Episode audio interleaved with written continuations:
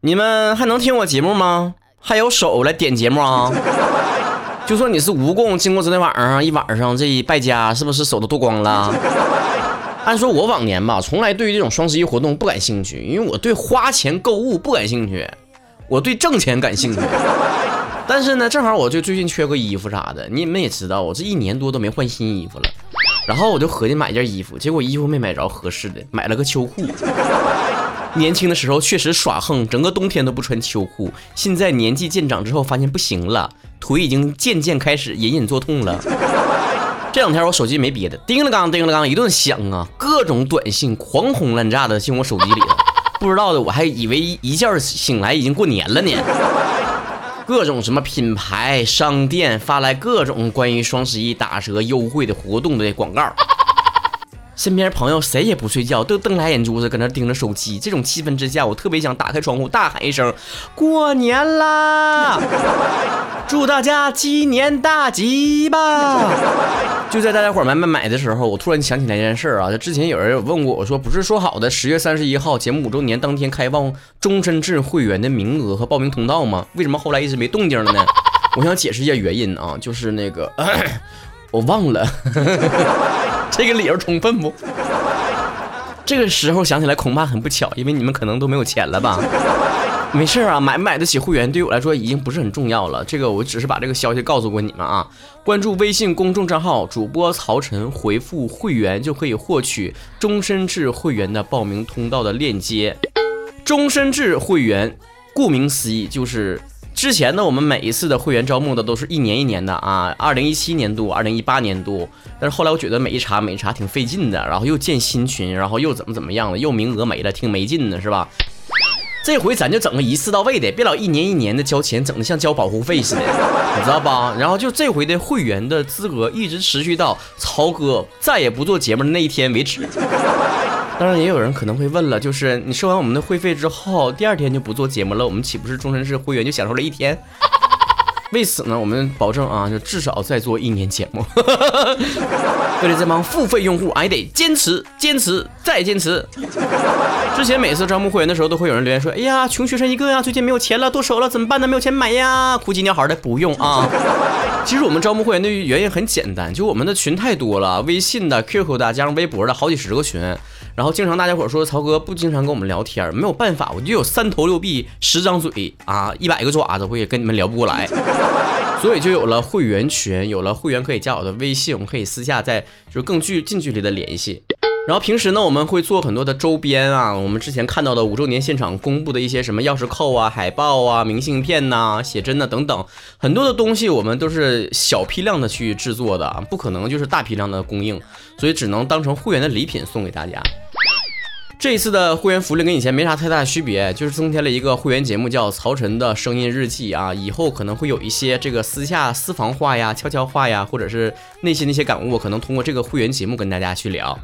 但不买会员绝对不影响你收听任何节目啊！曹哥的所有的这个在全网的节目，目前为止的东北话脱口秀、神游电台、国民屌丝、我们爱讲冷笑等等，全都是免费节目。所以甭跑我这儿来哭穷来啊！咱也不是为了缺你的钱。说实在，你个会费，我这双十一买双鞋的钱都不够。不过话又说回来了，曹哥兢兢业业这么长时间，你免费听了这么长时间的节目，你就算交点会费，给点爱的供养，又有何不妥？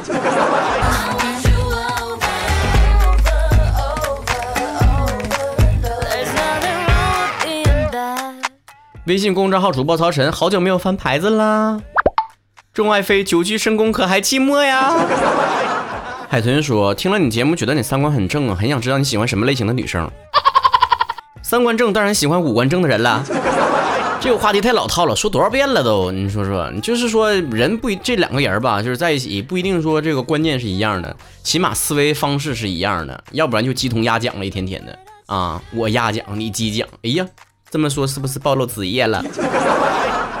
向阳小妹说：“曹哥屁小的事儿都被别人怼了，心里面很难放下，咋缓呀？”屁小的事儿，既然是，那就当个屁放了呗。很多人都这样，大道理谁都懂，小情绪很难控制。这前两天我跟会员群里面小伙伴聊天，我还说呢，就说的，你说我在节目里面哈侃侃而谈的哈，上知天文下知地理，啥玩意儿都能唠两唠两句是吧？然后大道理懂得可多了，叭叭的。然后结果就因为这个室友上完厕所不关门，然后气得半夜睡不着觉。跟朋友呢聊这个事儿，抱怨这事儿呢，朋友也说我这人太矫情了。后来我想了半天呢，我也有点想不明白味儿了啊，就是说啥呢？像越越懂得道理的人吧，就越容易在这种小事上计较，因为总咱总觉得这个内心的秩序受到了干扰，总得按照我这个内心的规则去来啊。但人与人之间，比如说人和家人之间，人和朋友之间，人和爱人之间，甚至是人和室友之间，很多情况下你没有办法去揪啊较真儿这个这个道理这个事儿。所以为啥那么多人因为屁小的事儿都是心情受到了干扰？就是有可能是因为我们太想讲道理了，但是很多人是不讲道理的。生活就是这样啊，睁一只眼闭一只眼，稀里糊涂也就过去了。冥冥之中说了，曹哥，我是一个普通的上班族，虽然不知道以后会什么样子，但是希望能够更好。学历很一般，我觉得女孩也应该努力一下吧。我觉得学历很重要，但是学技术更重要。然后，如果是曹哥的话，你觉得学技术重要还是考学历重要呢？你说说，一天天，我不单单的给什么排忧解难的，给你们当这个情感专家，还得给你们这个做职业规划，这个人生导师。就这样，还有人说我这个做互动环节的时候是糊弄事儿呢。读读听众留言，就一期节目过去了。你知道这个环节得一天天想你们怎么回答你们的问题，耗费了我多少脑细胞不？那比我一个人搁这叭叭更累得慌。还有人说啊，节目时长不够，唱歌来凑。呸呀！你知道我唱首歌得录多长时间吗？你们这些死没良心的，都不知道录节目背后有多少的辛酸和苦难。哎呀，跑题了啊！技术重要还是学历重要？主要得看你未来想干啥。这玩意儿哪有一刀切的呢？但咱得知道，考学历是为了啥呀？不就是有一个过硬的技术吗？就像啊，之前就有人觉得我们这个学中文的，就是靠学历啊，动动笔杆子就能挣钱，可幸福了。你咋知道那动动笔杆子就不是技术了呢？那你动动笔杆子，我看看呢。有些人吧，找工作的时候总想找那些钱多事少离家近、位高权重责任轻的，每天恨不得躺床上伸个懒腰就能月入百万。姑娘，你这个知道是需要努力一下，然后这种上进的这种状态非常值得鼓励。不过，不管是学技术还是要这个文凭，都不是只看结果的。考学历呢，也绝对不是这个最后拿一个证书镀镀金就完事儿了。就像那个电影里讲的似的，那一坨屎啊冻起来了，别人都以为是冰淇淋呢，但是你知道啊？冬天迟早会过去的，春暖花开之后啊，还是会化成一坨屎的。伏羲说：“曹哥，你对于现今的一些短视频平台和直播平台所产生的网红是如何看待的呢？” 说到这个网红话题，我想起来前两天在这个微博上，曹晨亨瑞上说过一段话，说这个在我们五周年在这个布场的时候啊，这个咖啡厅那个老大哥呢就看着我看看照片，就说的：“你是不是网红？”我说：“我不是啊，咋的了？为啥这么说呢？”他说的。因为我看你本人和照片差太多了，网红就是这么定义的吗？网红说实在的啊，现在最近风评不太好，很多人不都说那是网络乞丐吗？是吧？但是像你们也了解曹哥，我这人最讨厌一刀切，然后下标签儿。网络不过是个戒指，咋能搁上面火？那是看你个人本事。最主要的是看你这个人是迎合了大众的审美需求，还是审丑需求。为啥那些小丑更容易火呢？因为审丑需求根本就不需要门槛儿啊，谁都能看明白咋回事儿。但迎合大众审丑需求的人肯定是走不长的。网红火这个事儿吧，根本就不可怕，最可怕的是，我记得看到之前有个报道说，这个有将近一小半的这个年轻人学生啊，自己未来的那个理想职业就是当网红。这可真是时代的产物啊！像我们那前儿都说自己想当为一名光荣的人民教师。其实，在某种程度上来说吧，这也属于反映了大家伙儿一种非常浮躁的心理，希望自己借由最少的努力和付出，能够获取最大的回报和利润。但同时，你得清醒地认识到这个问题，就是你要做网红，起码也具备两个基本条件：第一个，需要你有基本的才华；第二个，你需要有不断的这种专注的能力。现在这些吧，想通过这个选秀节目当爱豆的这些年轻人也是一样的，想要在镜头面前耍耍帅，然后装装漂亮就能够获取呐喊和尖叫，想的太天真了。这帮人能够把你抬多高，就能把你摔多惨。能不能在这个行业里面就是走得远，也是完全看你能不能持续输出内容，产生价值。在镜头面前随便耍个剑，就一群这个点亮礼物走一波的冤大头，可不是啥钱都有的呀。方粉儿说：“曹晨你好，我是个复读生，在学校上课的时候，总觉得有人在看我，好像总是脑子里面想一些乱七八糟的事情，这怎么破？太难了。我先给你讲故事啊，我看到过一个书上写到一个故事，说这个一个关于胡子的故事，就是一个小孩儿啊，看到一个老爷爷，他有一个很长很长的胡子，然后他就问了这个老爷爷一句话，说的：老爷爷，你睡觉的时候是把胡子放在被里面还是被外面呢？”老爷爷听完之后，哇塞，感觉到世界受到了冲击呀！以前从来没有考虑过这个问题呀。结果当天晚上回去睡觉的时候，就翻来覆去的睡不着觉。哎，把这个胡子放被里面也不得劲儿，放外面也不得劲儿。第二天遇到那小孩说：“就是你吧？”问这个问题问的我今天感觉非常的焦虑。你放心吧，没人总没事看你。你把这个胡子放在被里面吗？还是放在被外面？这个事儿给忘了，今天晚上能睡着觉了。侥幸说：“曹哥啊，看到你的照片之后，发现你是真胖啊，居然把我的心都塞满了。我刚要举起我的大刀，我发现是友军。我从来没有听过如此动人的情话。”对你微笑，纯属礼貌。说了，曹哥，先说声谢谢，在我最难过的时候、伤心的时候，有你的声音陪伴着我，听三年了。谢谢你在我最开心的时候让我更开心，难过的时候笑出来。记得有一次吧，失恋了，当时真的很难受，心很痛。当时呢，有了轻生的念头，手在这个刀在手上划了一刀。走到天台上的时候，坐下来想事情，无意中听到你的声音，觉得真的不值得，所以谢谢你，五年快乐。希望任何人在生活当中遇到任何解决不了的困难的时候，一定要听一听我那一期关于抑郁症的话题的节目。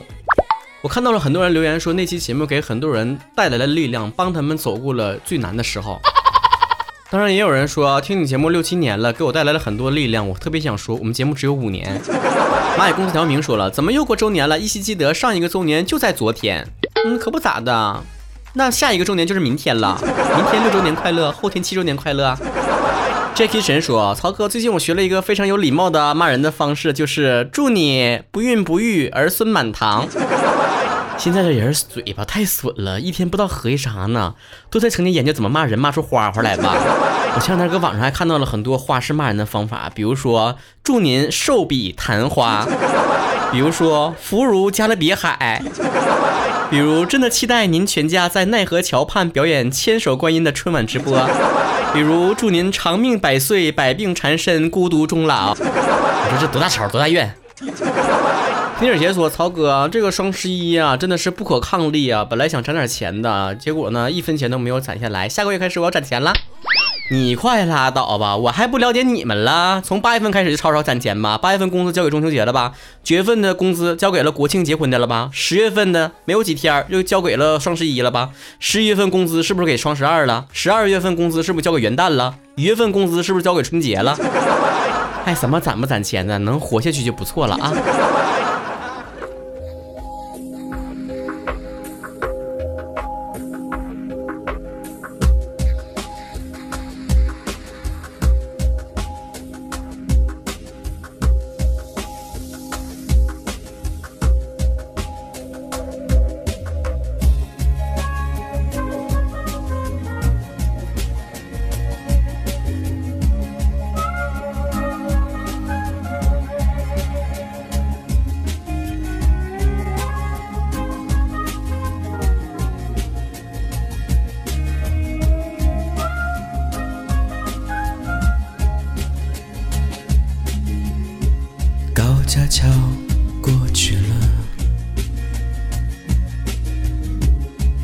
路口还有好多个，这里徒步曲折，一转眼就到了，坐你开的车。听你听的歌，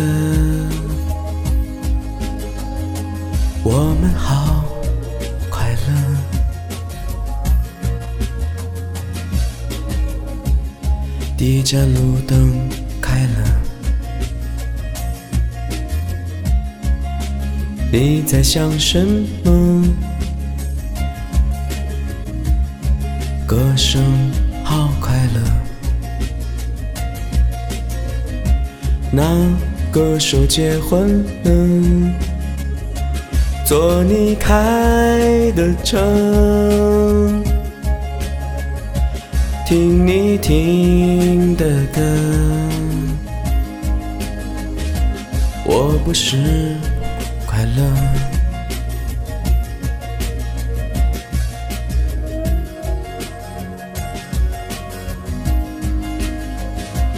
白云苍白色，蓝天灰蓝色，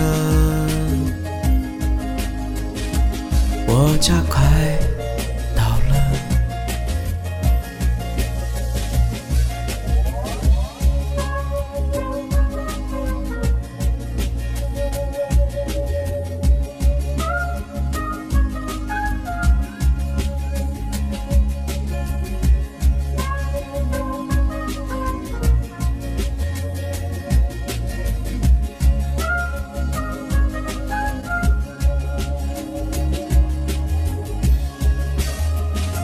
我是这部车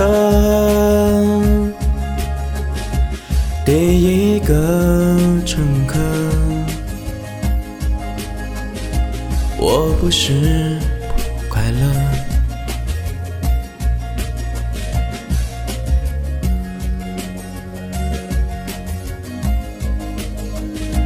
天空血红色。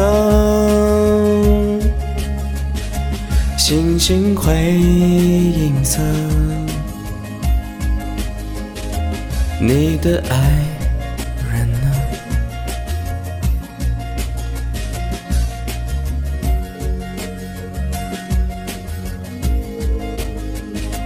？Yes, I'm going home.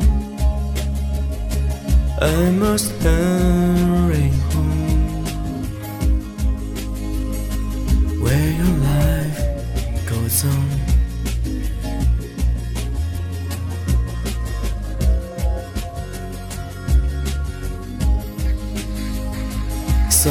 I'm going home, going home